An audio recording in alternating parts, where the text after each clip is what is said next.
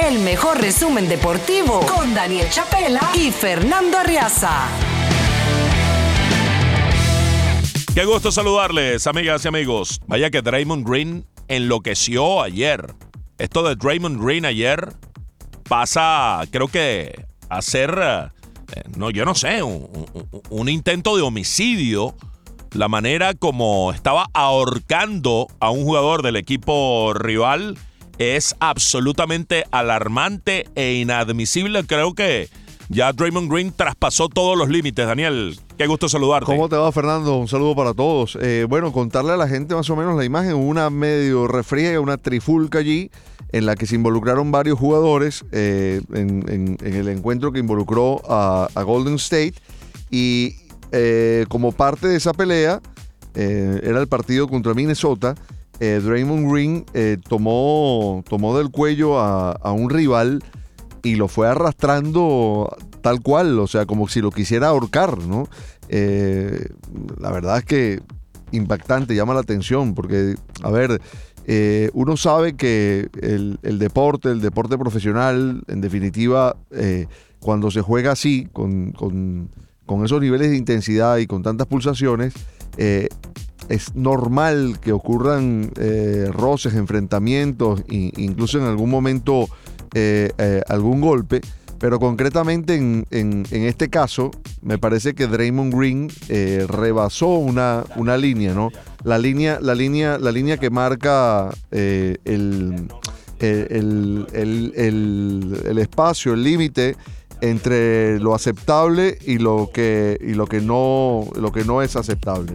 Y bueno, evidentemente este jugador que ha tenido conflictos distintos y de, diferente naturaleza a lo largo de su, de su carrera. Bueno, recordemos lo, concretamente lo que, lo que pasó con Draymond Green en, una práctica de, Golden State. Esto, esto me parece que fue el año pasado. Eh, me recordarás tú, Fernando, quién fue que le propinó el golpe, porque ahora se me va de la, de la, cabeza un compañero de equipo. Sí, que ya eh, fue cambiado, por cierto. Lo cambiaron para, para darle respaldo a Draymond Green pero eh, ahora no me viene el nombre, es un, es un base armador, un jugador tipo Stephen Curry, obviamente sin el talento de Stephen Curry. Ya nos recorda, ya nos acordaremos de, del nombre, pero bueno, eh, ya es un caso, ya es un caso de, de, revisión profunda de parte de la NBA este tipo de acto violento, ¿no? Yo te diría que casi de, de diván. Sí, sí, sí, sí. Hoy tenemos, caramba, eh, la posibilidad, el privilegio de conversar con un manager recién nombrado en las grandes ligas.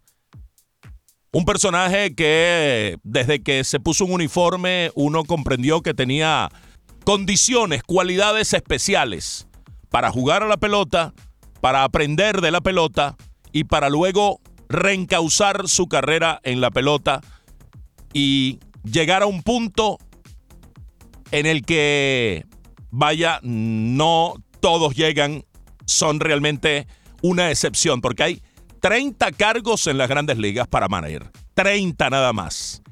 Y uno de esos cargos se le ha encomendado a un venezolano, Carlos Mendoza, que está en línea desde Nueva York y lo saludamos dándole la bienvenida al Expreso Deportivo. Carlos, gracias por atendernos. Antes que nada, pues la mayor felicitación y desde acá el deseo del mayor éxito ante este gran reto que te han encomendado.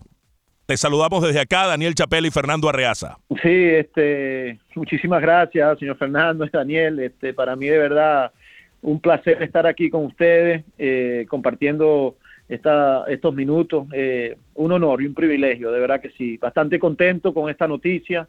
Eh, mira, yo creo que todavía no la he terminado de asimilar, pero aquí estamos, pues, este, disfrutando cada momento, cada, cada segundo y ya listo, pues, para, poner todo, todo en marcha. Pero de verdad que sí, bastante contento y orgulloso de representar a nuestro país allá, Venezuela, y a todos los latinos, de verdad que sí, porque como tú lo dices, son 30 nada más, no es nada fácil y bueno, para mí es un honor y es un privilegio, de verdad que sí, un gran reto que con mucha humildad pues este, lo, vamos a enfrentar. Ya yo le decía a Carlos anteriormente en otra conversación, Daniel, que si él me sigue diciendo señor Fernando, yo le voy a decir señor manager. Eh, ¿Qué vamos a hacer? ¿no? ¿Ah? ah no, sí, sí. No, no, yo, yo, yo te, te, empiezo a decir yo también, señor Fernando. Las canas, las canas. Las canas. Oye, Carlos, un placer saludarte, eh, un, un, privilegio eh, poder contar contigo aquí en esta conversación. Y, y mi pregunta inicial tiene que ver con, con, tu lado humano, porque uno lo dice tan fácil, ¿verdad? Concretar un sueño. lo difícil es eh, tener la convicción de perseguirlo hasta, hasta las últimas consecuencias y tú eres un ejemplo de esa perseverancia, ¿no? De ir detrás del sueño y tener la recompensa de lograrlo.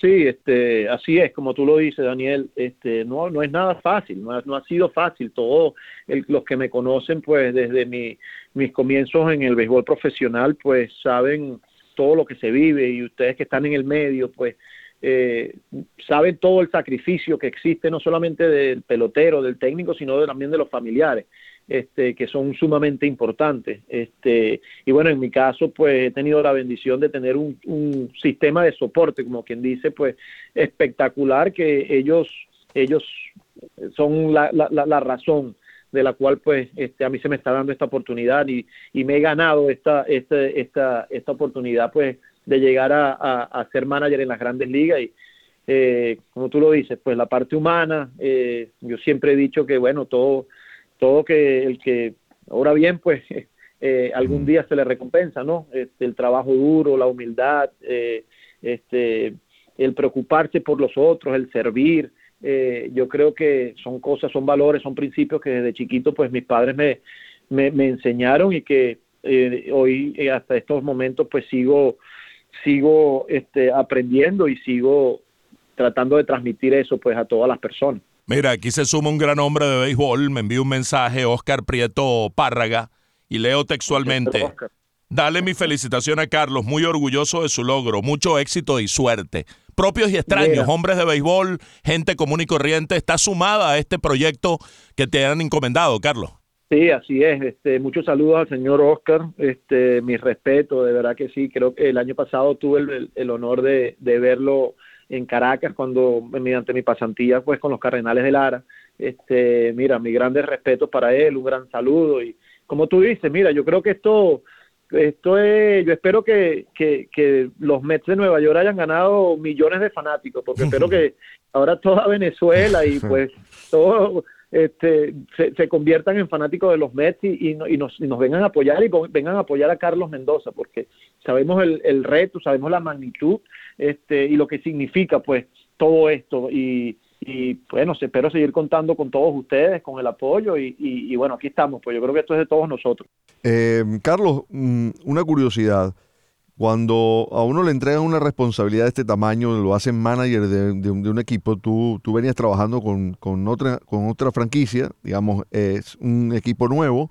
¿Qué es lo primero que hace un manager una vez lo responsabilizan y lo, lo oficializan como, como el responsable del equipo? Mira, en mi caso es eh, empezar a conectar con diferentes personalidades de la organización, los individuos, departamentos, que ellos no solamente los conozca yo, pero que ellos me conozcan a mí, y empezar a, llamar a los peloteros, que es lo más importante pues en estos momentos, de que empezar a tener esas conversaciones presentándome quién soy yo como persona, porque necesito ganarme el respeto de todos ellos, ¿no? Y eso va a, eso va a llevar tiempo. Yo no puedo esperar llegar a, sprint training para, para tener esa primera conversación con los peloteros y eso ya empezó. Ya estos últimos días, pues he tenido la oportunidad de hablar con todos ellos y este, de verdad que el recibimiento ha sido muy satisfactorio, todos contentos después de que yo pueda ser el, el, manager de ellos y eso, eso prácticamente es lo que lo que nos estamos enfocando en estos momentos. Obviamente tenemos que trabajar en el cuerpo técnico, que es algo que estamos haciéndolo, eh, y conocer la organización este, profundamente, porque obviamente cuando tú vas en el sistema de entrevistas, pues en el proceso de entrevistas, pues no, no se abren los libros, como quien dice. Pero ahora, pues estos días aquí en Nueva York, aprovechando aprovechando eso, pues de conocer profundamente y, y, y, hacer esa conexión con todas las personalidades y todos los peloteros y, todos los departamentos pues de los Mets de Nueva York.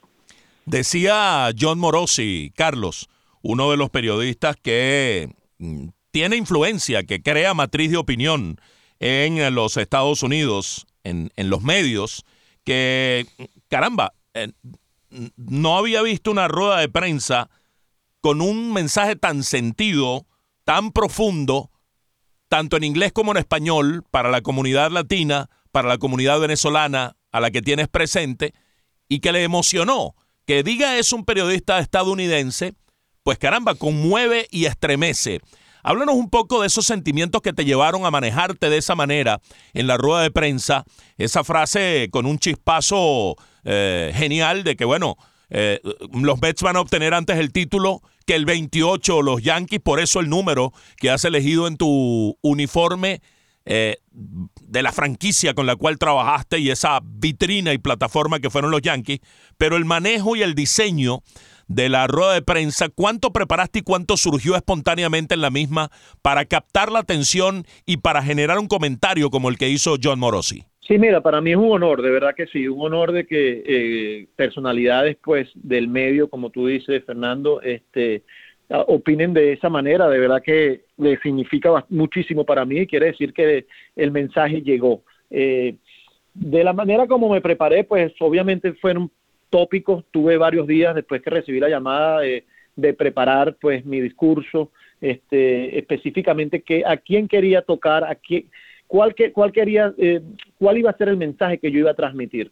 Eh, pero a medida que los, días se acercaban, muchas personalidades que han tenido experiencia en estos, eh, en estos eventos, obviamente personalidades que han manejado, el consejo que todos me decían es, sé tú, eh, sé Carlos Mendoza, be yourself, como se dice en inglés, sé tú. Eh, sí, me daban un tip uno que otro, pero al final del día, mira Carlos, sé tú, sé Carlos Mendoza, sé quién tú eres. Y así fue como, como enfrenté ese, ese momento. Eh, yo tenía mis notas, pero cuando, me, cuando de verdad me tocó hablar, yo creo que me guiaron para, para, un, para poder recordarme, pero fui yo, fui, yo creo que al final del día, pues lo que ustedes vieron ayer en esa conferencia de prensa es Carlos Mendoza.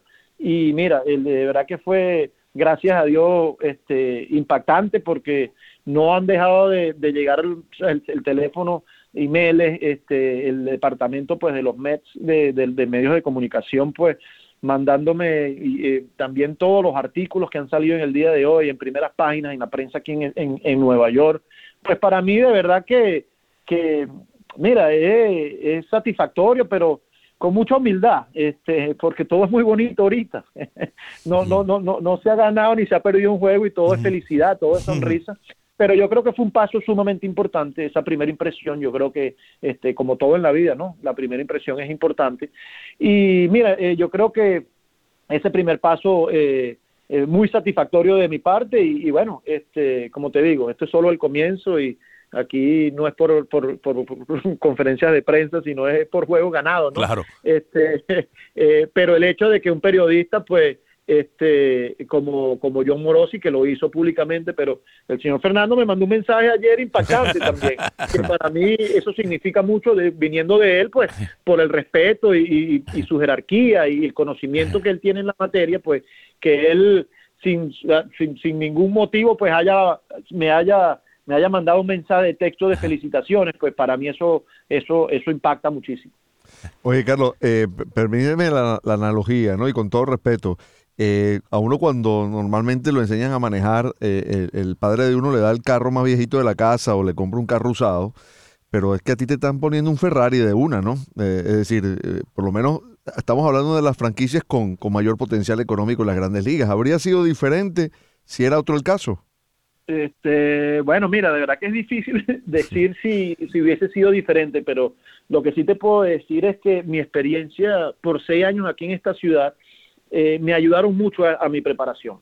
Este, Para nadie es un secreto, como tú dices. Este, eh, es un gran reto, es no es ningún equipo, ¿sabes? Es, los Mets de Nueva York, en una ciudad tan imponente, una ciudad tan exigente, con una fanaticada pues súper exigente que, que quiere, que tiene grandes expectativas y que quiere campeonato. Y especialmente cuando hay un dueño donde está sumamente eh, comprometido, con ganas de invertir, con ganas de, pues, de, de que la organización se convierta en una organización de primera clase, que yo creo que ya están cerca.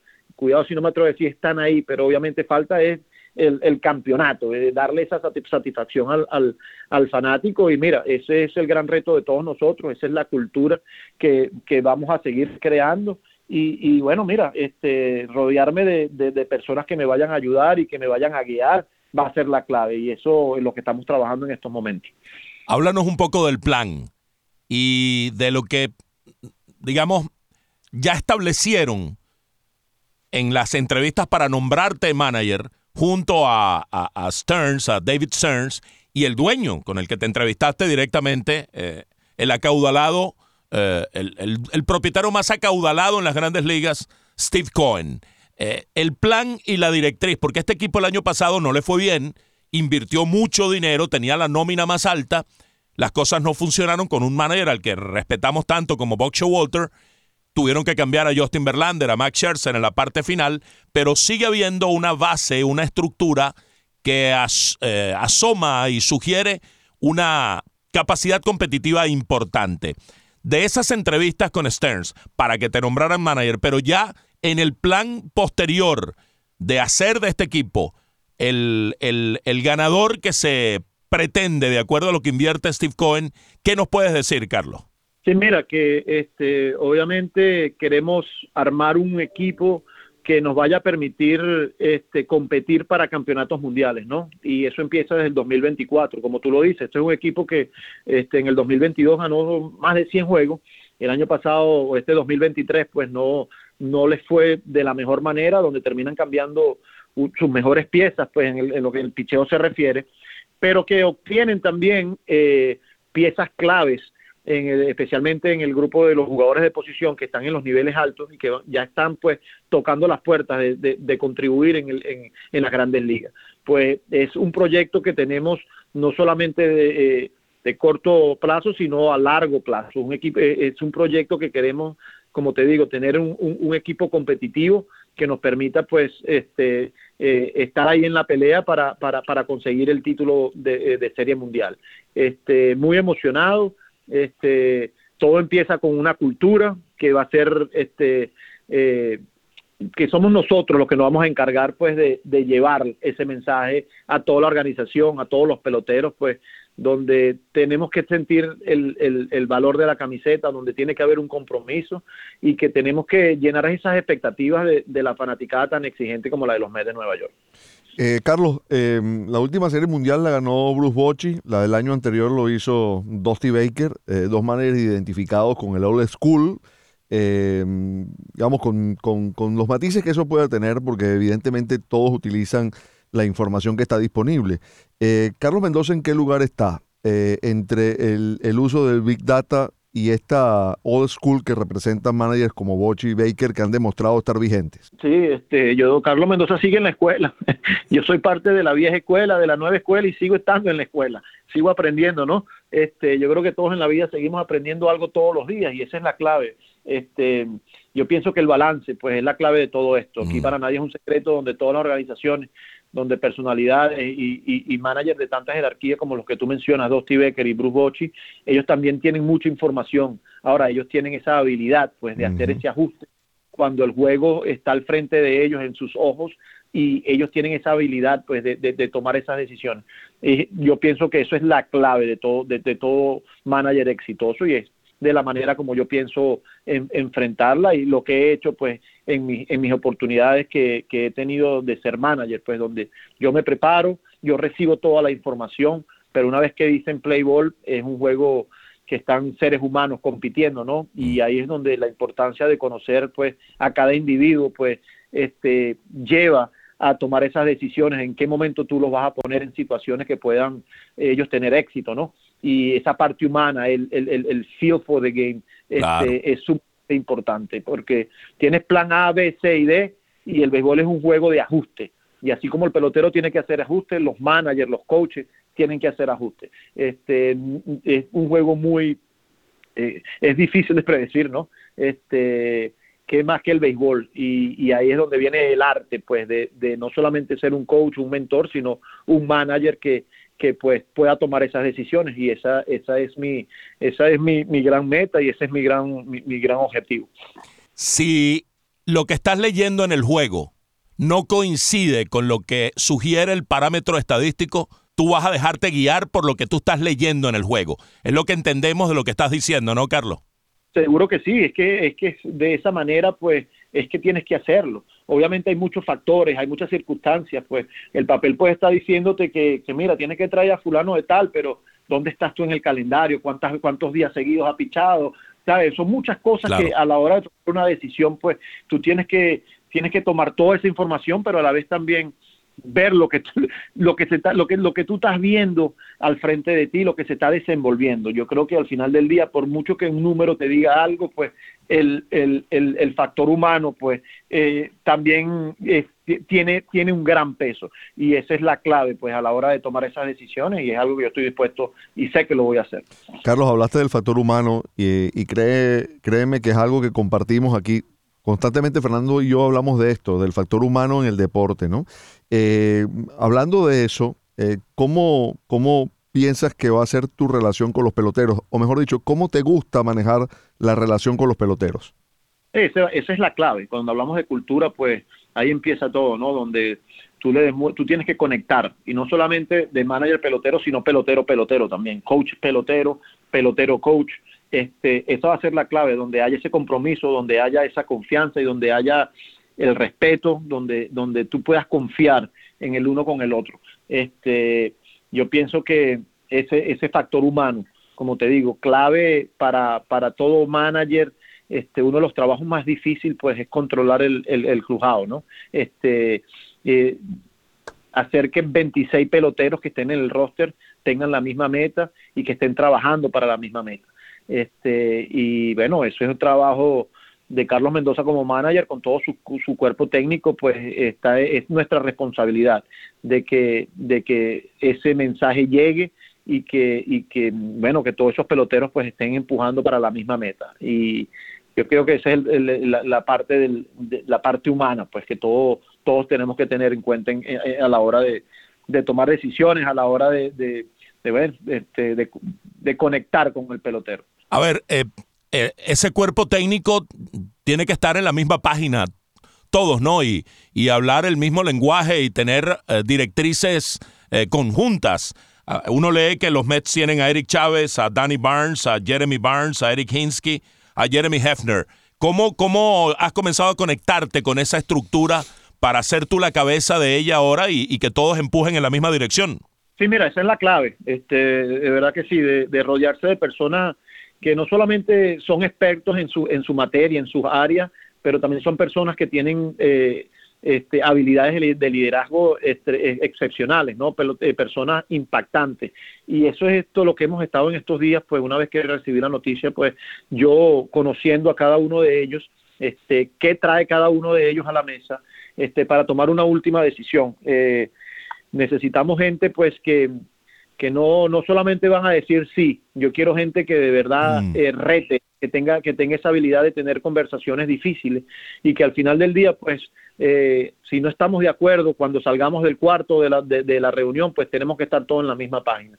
No quiero gente que, pues, que, que diga sí, sí, sí a todo, sino que el porqué de, de, de, las conversaciones, el porqué de la información, de dónde viene esta información, de dónde viene esto, ¿sabes? Eh, algo profundo y, y, más que todo, pues gente positiva, gente de energía y gente, gente que sea consistente, porque al final del día, pues son 162 juegos y, y vas a pasar por momentos muy buenos como también vas a pasar por momentos malos.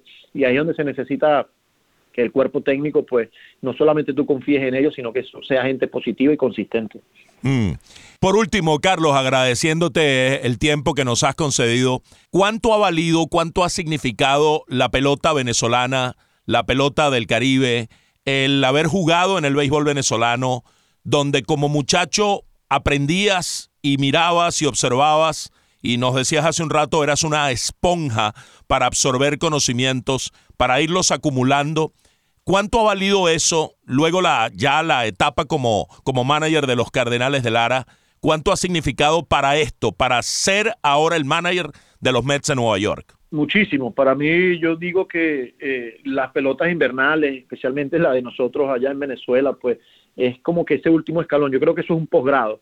Si tú eres pelotero, pues y estás ya pisando las grandes ligas, pues ir a jugar allá a Venezuela es un posgrado. Es para allá lo que tú sabes, es graduarte, es seguir aprendiendo. Los que están en, en el nivel de grandes ligas, van allá y siguen aprendiendo. Igualmente para los técnicos, uno aprende muchísimo en el sistema de ligas menores, uno tiene muchísimas experiencias, pero eso que se vive eh, en el invierno, especialmente en una posición de manager, pues es lo más cerca que tú vas a, tener eh, eh, de dirigir en, grandes ligas, porque tienes que ganar todos los días, hay expectativas, hay presión de la prensa, de, la, de los fanáticos, hay cobertura nacional ahora de televisión, donde todos los juegos están en televisión, este, ¿sabes? Eres cuestionado todos los días y hay cierta presión y tienes que manejar un club donde hay gran cantidad de personalidades, pues de, tipos de 40 años, donde ya están casi al final de su carrera, como también hay prospectos que tienen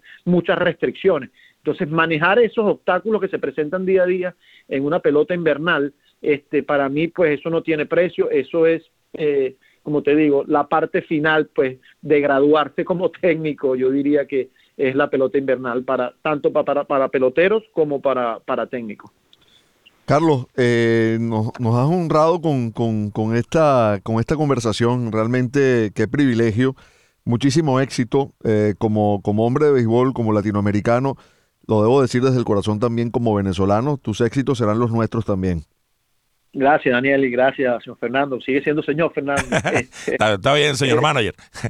yo espero que, yo espero que eh, como lo he estado diciendo en, estas conversaciones, que ahora los Mets de Nueva York se conviertan en el equipo de todos nosotros los venezolanos. Claro que sí. Este, espero que, bueno, que, no, nos apoyen y, aquí pues las puertas abiertas, aquí pues este, siempre a la orden. Sabemos que eh, en, el momento de levantar un trofeo, y así ojalá sea, vamos a poder seguir accediendo a ti por, por, por esa estructura como persona, como ser humano y por, por, por esa humildad con la que atiendes a todo el mundo. No le meta presión ya.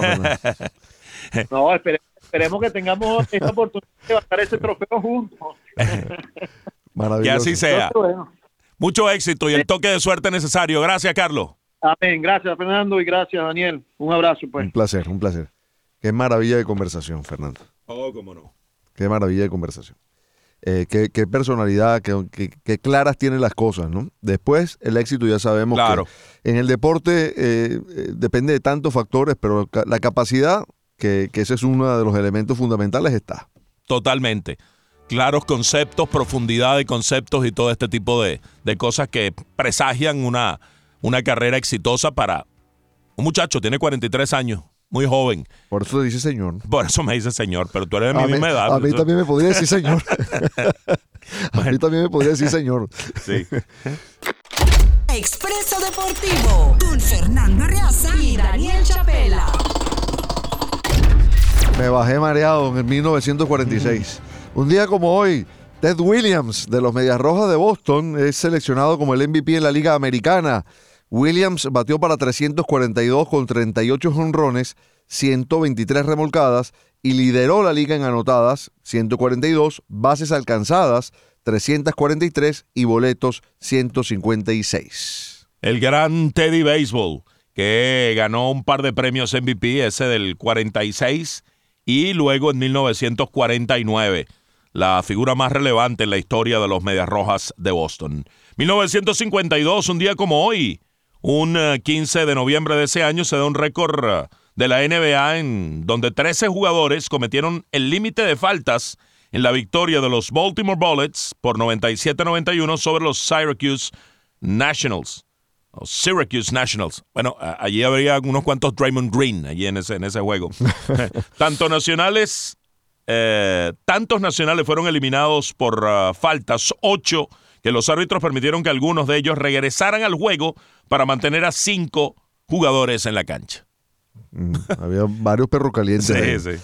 1960, un día como hoy, Elgin Baylor de Los Ángeles Lakers anotó 71 puntos contra los Knicks de Nueva York en el Madison Square Garden. Baylor se lució ante más de 10.000 personas y rompió el récord de ese momento en poder del tío Will Chamberlain con 58 puntos. Te extrañábamos, tío Will. Hacía rato que no venías por aquí.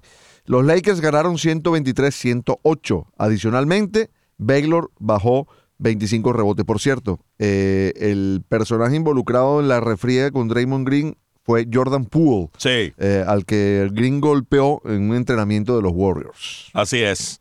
Para que no se nos escapara, nos eh, recordaba JG, José Gabriel Salas, Jordan Poole, que, que mide medio metro menos que Green y es más livianito que Green y aún así lo agredió de una manera salvaje, Salvaje, sí. como lo de ayer.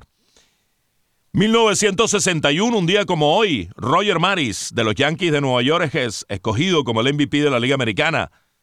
Fue aquella campaña mágica de sus 61 cuadrangulares, 141 remolcadas, 159 hits, 94 boletos y mm, 132 carreras anotadas. Él venía a ganar, de ganar el MVP el año previo en el 60 y repitió en el 61 cuando aquella proeza de derribar la marca de, Babe Ruth y establecer eh, la dupla maravillosa con Mickey Mantle, que ese año conectó 54 jonrones. A la fecha, la dupla con más jonrones en una temporada de grandes ligas, la más prolífica en cuanto a jonrones es la de Maris y Mantle de ese año 61. Y un año después, en 1962, de un 15 de noviembre, Don Drysdale de los Dodgers ganó el premio Cy. Para ese momento solo se otorgaba un galardón en todas las grandes ligas. Drysdale terminó con 25 victorias y un récord de 58 innings y dos tercios seguidos, sin permitir anotaciones, registro que permaneció por 20 años. Esa misma temporada consiguió seis blanqueos consecutivos. Sí, un propio compañero de los Dodgers, de la misma franquicia, no llegaron a jugar juntos, pero de esa misma organización, Orel Hershiser derribó la marca de innings consecutivos sin permitir carrera de Drysdale con 59 Orel Hershiser.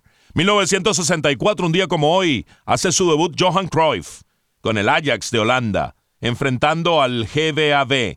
Lo hizo a los eh, 17 años, de la mano de Vic Buckingham.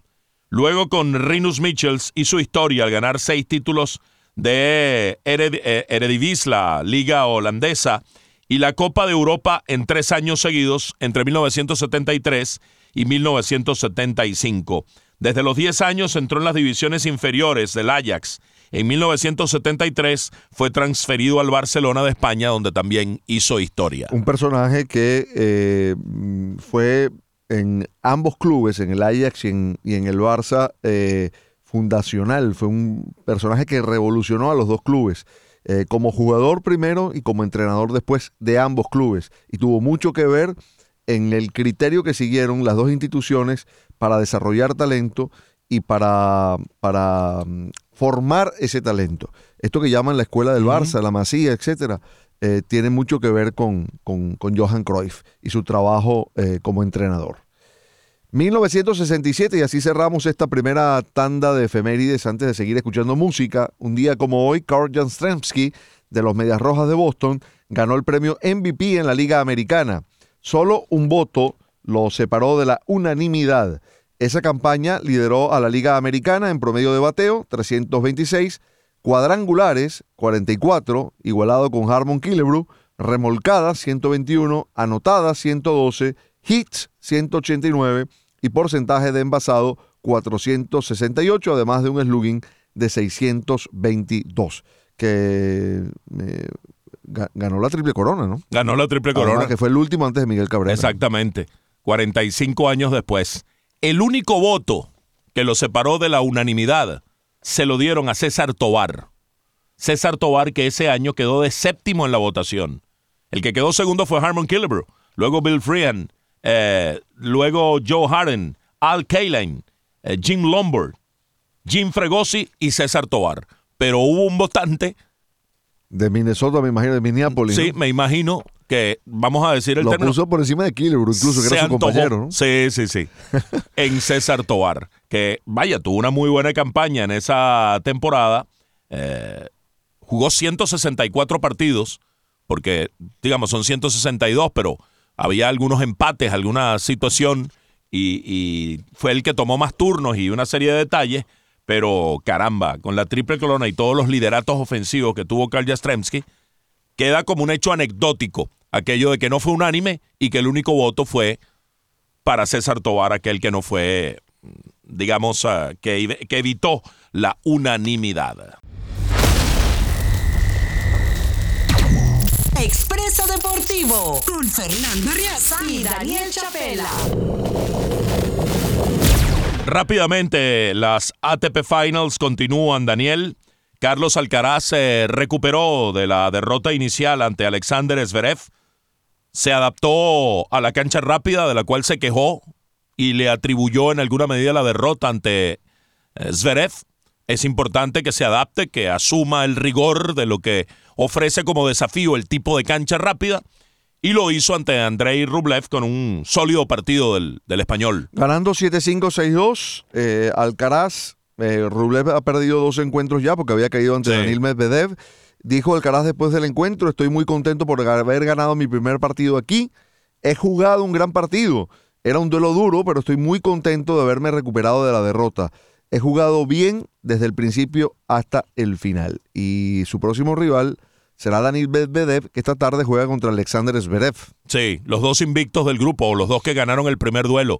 Medvedev le ganó a Rublev y Zverev le ganó a Alcaraz. Así que el que gane ese duelo entre Medvedev y Zverev eh, tendrá un paso ya puesto en, la, en, las semifinales de este evento. Y ayer jugaron un partidazo, Yannick Sinner y, y Novak Djokovic. Un duelo de esos que deja saber eh, el nivel que está ofreciendo el italiano en esta parte final del año. Le gana por primera vez a Djokovic, que lo había derrotado en las tres ocasiones anteriores, y da un mensaje de, de un jugador que está en capacidad de ganarle al serbio que perdió apenas su segundo juego en los últimos seis meses. Sí, y Sinner viene apuntando maneras desde hace rato. Eh, es uno de los tenistas más potentes del circuito y cuando hablo de potencia me refiero a sus golpes, a la potencia de sus golpes. Eh, Sinner además es altísimo, tiene muy buen servicio. Y ayer, que, que, es lo que a mí me da una señal de lo bien que anda Sinner, es que le ganó un tiebreak a Djokovic, que eso ya es difícil. El último set se lo ganó en un tiebreak. Había perdido el anterior, el segundo también en un tiebreak y le ganó el tercero, jugando en un, muy buen nivel. La duda con, con Sinner es qué pasa cuando los partidos van a tres sets, ¿no? Eh, cuando hay que ganar tres sets, que son los partidos de los majors. allí alguna vez ha pasado que Sinner eh, va arriba y después se cae. En París-Bercy, luego de haber jugado un maratónico partido eh, que terminó en altas horas de la madrugada y le tocaba actuar de nuevo 14 horas después, decidió retirarse en París-Bercy, que era el último Masters 1000 del año, para guardar energías de cara a este ATP Finals. Así que ese perfil interesante, el ATP Finals y eh, lo que pueda pasar esta tarde y mañana cuando Djokovic va a enfrentar a Hubert Hurkacz, que en definitiva va a sustituir a Stefano Tsitsipas, debió haberlo sustituido ayer. Hurkacz entra ahora en una situación ya de, de, muchas complicaciones y Yannick Sinner contra Jorge Rune. Sabes que eh, después de la suspensión del partido de Tsitsipas, eh, em, y Taylor Fritz jugaron un, partido de exhibición allí en Turín. Eh, la organización lo montó para compensar, a, la afición, a la afición que había pagado bastante por las entradas y la gente no quedó muy contenta. No, no, chiflaron, le, le, dieron unos abucheos sonoros a Tsitsipas por retirarse y la verdad es injusto porque el griego estaba lastimado y simplemente no podía claro, continuar. Y paga mucho dinero estas personas para estar ahí. Muchísimo dinero. Esto es Deportes Actualidad Radio con Fernando Arreaza y Daniel Chapela. La segunda tanda de efemérides la comenzamos en 1969, tal día como hoy. Un 15 de noviembre de ese año, los Knicks de Nueva York derrotan 113 a 98 a los Celtics de Boston e imponen un récord en la NBA al comenzar la temporada con el fantástico registro de 17 y 1. Uf, qué locura, ¿no? Seguimos, 1995. Tal día como hoy, un 15 de noviembre de ese año, nace en Edison, New Jersey, el jugador de la NBA Carl Anthony Towns. Fue selección número uno en el draft de 2015 tomado por los Timberwolves de Minnesota.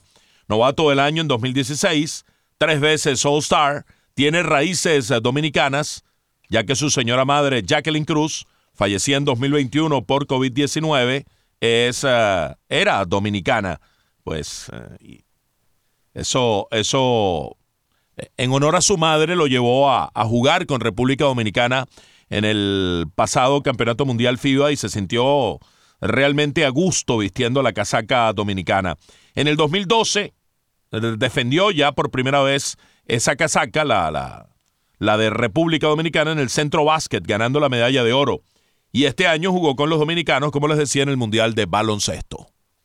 Muy bien, nos movemos hacia 2004. Un día como hoy, María Charapova se convirtió en la primera tenista rusa que gana el torneo Tour WTA de final de temporada al vencer a Serena Williams 4, 6, 6, 2 y 6, 4 en el Staples Center de Los Ángeles. Una de las pocas victorias que obtuvo Sharapova sobre Williams, que la sometió de una manera abrumadora a lo largo de los duelos entre ellas dos. Si mal no recuerdo, le ganó 20 veces seguidas o algo así eh, un sometimiento absoluto. Y cerramos esta segunda tanda de efemérides remontándonos a 2012, tal día como hoy, un 15 de noviembre de ese año, Miguel Cabrera de los Tigres de Detroit gana el premio al jugador más valioso de la Liga Americana. En lo que se presentó como una disputa clásica entre defensores de las estadísticas tradicionales y partidarios de la sabermetría. Cabrera se impuso a Mike Trout de los Angelinos por uh, una puntuación final en cuanto a votos de 362 a 281. Al final el margen fue significativo. Cabrera fue el primer ganador de una triple corona en 45 años, pero Trout terminó por delante de él en algunas otras medidas avanzadas que le dan realce a la actuación de un jugador. Pero la triple corona y el hecho de de, también tener muy buenas medidas sabermétricas, terminaron favoreciendo a Miguel Cabrera en aquella votación para obtener eh, el primer más valioso. Al año siguiente, y lo recordábamos ayer, ganó el segundo en 2013 y esa campaña de 2013 fue todavía superior, como lo comparábamos ayer, respecto a la de la Triple Corona. Hace 11 años, un día como hoy, estábamos nosotros en los estudios de Unión Radio en Venezuela esperando que se hiciera oficial ese premio y teniendo a Miguel Cabrera al instante para hacer su primera entrevista después de recibir esa designación. ¿Lo recuerdas? ¿Cómo no? Lo recuerdo perfectamente. Así como también tuvimos inmediatamente a Félix Hernández tras ser designado el Sayón de la Liga Americana. Sí, señor. Apenas surgió la noticia, porque en esa época esa noticia la daban a las 4 de la tarde, 3 de la tarde, hora del este de los Estados Unidos y a, esa hora estábamos saliendo al aire nosotros en los cronistas con la diferencia horaria. Sí. Y hoy día eh, los anuncios ya son en otro horario, 7 de la noche, eh, en un evento en vivo, como, como ya se hace en MLB Network. Pero qué, qué, lujo, qué, lujo nos dimos aquella vez. Sí, señor, sí, señor. Con Fernando Arriaza y Daniel Chabela. Bueno, de Miami ya no es cuento, ¿no? Nueva victoria. 111-105 sobre el equipo de Charlotte Hornets. Es la, sexta consecutiva, Sexta. Sexta victoria consecutiva con Jimmy Butler en plan estelar. Buena parte en la carretera. Buena parte de, ellas en gira. Lo que le da un valor adicional a, a este gran momento del Miami Heat que comenzó con 1 y 4, pero ya tiene 7 y 4 tras esta tremenda racha, Daniel. 7 y 4, sí señor. Bueno, Jimmy Butler registró el mejor juego hasta ahora de la temporada, 32 puntos para ser el líder anotador del compromiso. Van Adebayo estuvo allí secundándolo, 21 puntos y 11 rebotes, anda muy bien también Adebayo. Eh, Miami se recuperó de un inicio lento en el que cayó 32-24 eh, en el primer cuarto, pero en el segundo ya comenzó a poner las cosas en su sitio con un 33-16 inobjetable. Charlotte fue mejor en triples, eh, con un 15 sobre 8 del hit, pero el equipo de la ciudad fue más en puntos conseguidos luego de pérdidas de balón, 23-9, que es tan importante esto, ¿no? Eh, por los Hornets eh, destacó la Melo Ball con 28 puntos y 11 asistencias. De hecho, ese cuarto, ese, ese segundo, 33 a 16, fue el único que ganó Miami. Los otros tres cuartos lo perdió. ¿Te acuerdas que el año pasado el técnico de Boston dijo, no, pero ganamos tres cuartos, ellos ganaron uno solo?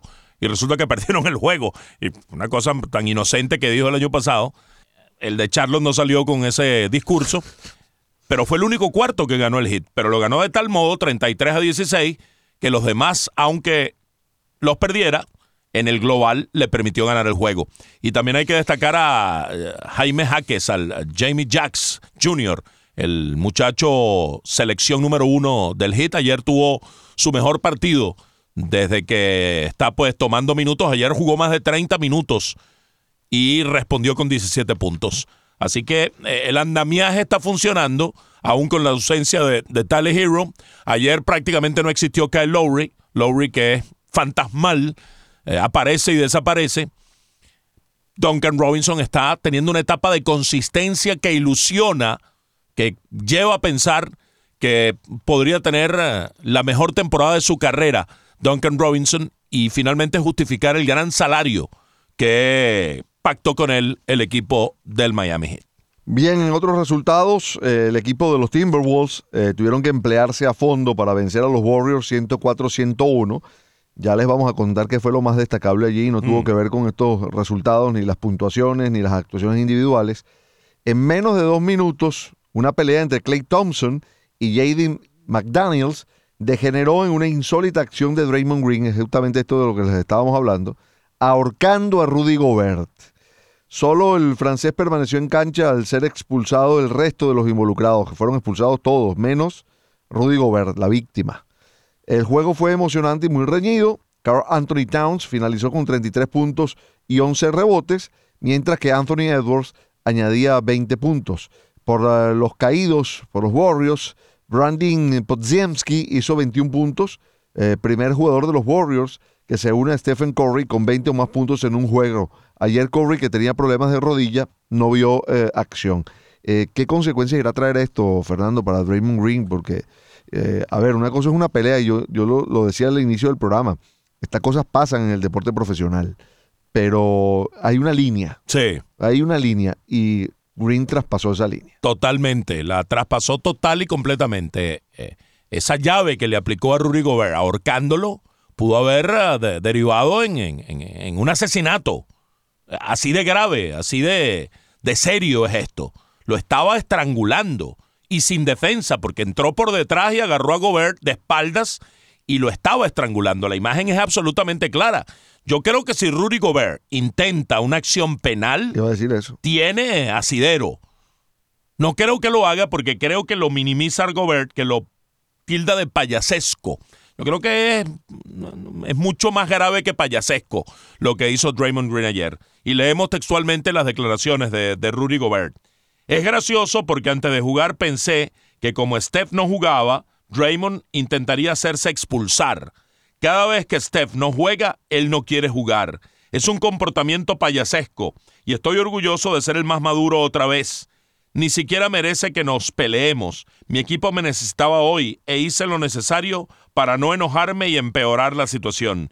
Espero que la liga haga lo necesario porque ese comportamiento es payasesco. No hay mucho más que decir. Yo insisto, es mucho más grave que tildarlo de payasesco lo que hizo. Yo, yo no le veo la gracia. No, que Go- está ayudando con esa declaración. Sí, sí, sí, sí. ¿No? Porque si le quita gravedad, ¿qué, qué- qué- qué- qué- qué hará la liga después, no?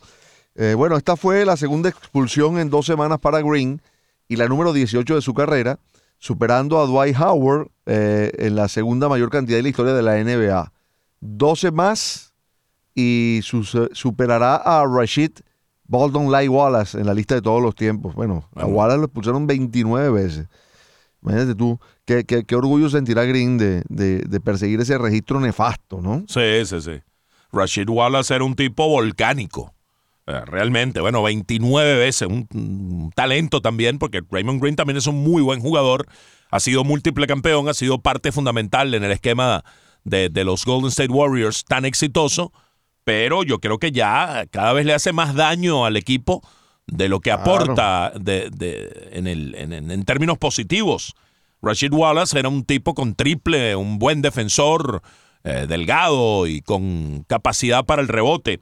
29 veces. Green 18, Howard 17, Charles Barkley y Anthony Mason, que también era volcánico, 16 cada uno. Shaquille O'Neal de Marcus Cousins, 14 expulsiones cada uno. Matt Barnes lleva 13. Dennis Rodman, Eso 12. te iba a decir. Kenyon Martin y Reggie Miller también 12 cada que uno. tú veas a Dennis Rodman como un bebé de pecho al lado de Green, Sí. ya te dice mucho, ¿no? Algo malo está pasando con Green. Bueno. Seguimos. Los Denver Nuggets derrotaron a los Clippers de Los Ángeles 111 a 108. Ayer los Clippers lo intentaron, pero se quedaron con, los, con las manos vacías. Y no está teniendo un buen comienzo el equipo de Los Ángeles. trajeron a, a, a, la barba a James Harden y no está funcionando el colectivo de este equipo. Nikola Jokic, en tanto, sigue perturbando a sus rivales sin Jamal Murray, que está lesionado.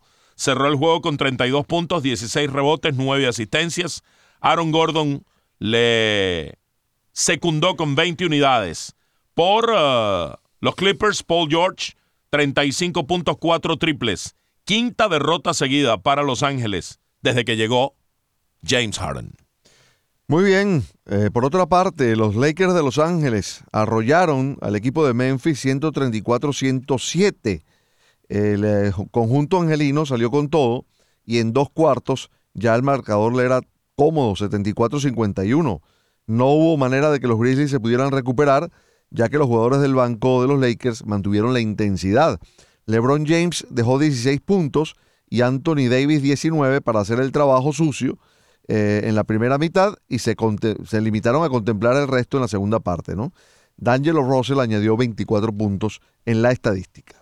En otro resultado, los uh, Pacers detuvieron a los Sixers. Victoria para Indiana 132 a 126. Vibrante compromiso. Tyrese Halliburton, buen jugador este, salió a divertirse a la cancha y dio un show espléndido. El base demostró que ya es de lo mejor que hay en la liga.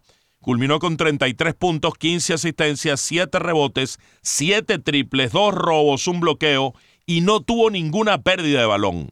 Clase de demostración. Llenó la hoja de anotación menos en las pérdidas de balón, que, bueno, dejarla en cero ya es algo sumamente importante.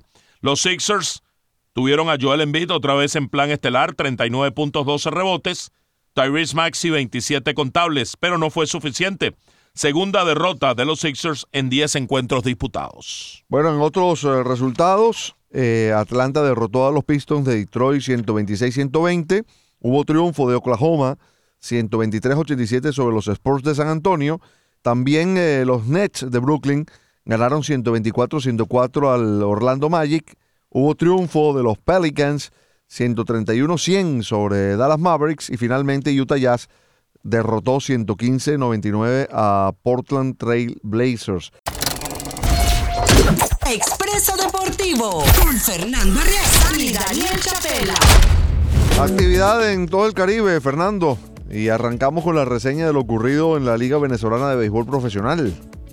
Nos confirma José Gabriel Sala que la de ayer, Daniel, amigos del Expreso, fue la derrota número 18 consecutiva de Magallanes en, ah, en pues. Caracas. ¿Y entonces? ¿Esto hasta qué hora es? Bueno, hasta que ganen algún juego en Caracas. Yo lo veo, lo veo, lo veo muy risueño. ¿eh? Mira, todo el que va a morir resuella, dicen por mi tierra. Qué barbaridad, chico, pero que es increíble. 18 derrotas consecutivas, sea contra Leones, sea contra Tiburones, sea contra Bravos, que fue el, rival de ayer, eh, en esta excentricidad de Bravos jugando como local en el universitario y recibiendo a Magallanes. Comenzamos por ese resultado. Margarita le ganó a, Bravos 9 a 5. El ex magallanero, Félix Subrón, que lo cambiaron a los Bravos justo para esta campaña, lanzó muy bien el zurdo de 37 años, 6 innings de 4 hits, 2 carreras, ningún boleto, 5 ponches. Perdió Johander Méndez, que debutó ayer por Magallanes. Esto es una pieza importante que está incorporando Magallanes. Van a llevarlo poco a poco. Creo que tiene un plan de seis juegos y lo van a ir dosificando. Ayer tres innings, creo que ya en el próximo podrá ir un poquito más. Pero fue el perdedor Méndez, mientras que el veterano Wilson Ramos se fue de 4-3 con dos dobles, tres impulsadas y par de carreras anotadas. Entre tanto, los Leones del Caracas siguen con su gran ritmo ganador. 15 victorias en 20 encuentros al derrotar a los Tigres de Aragua en Maracay 4 a 2.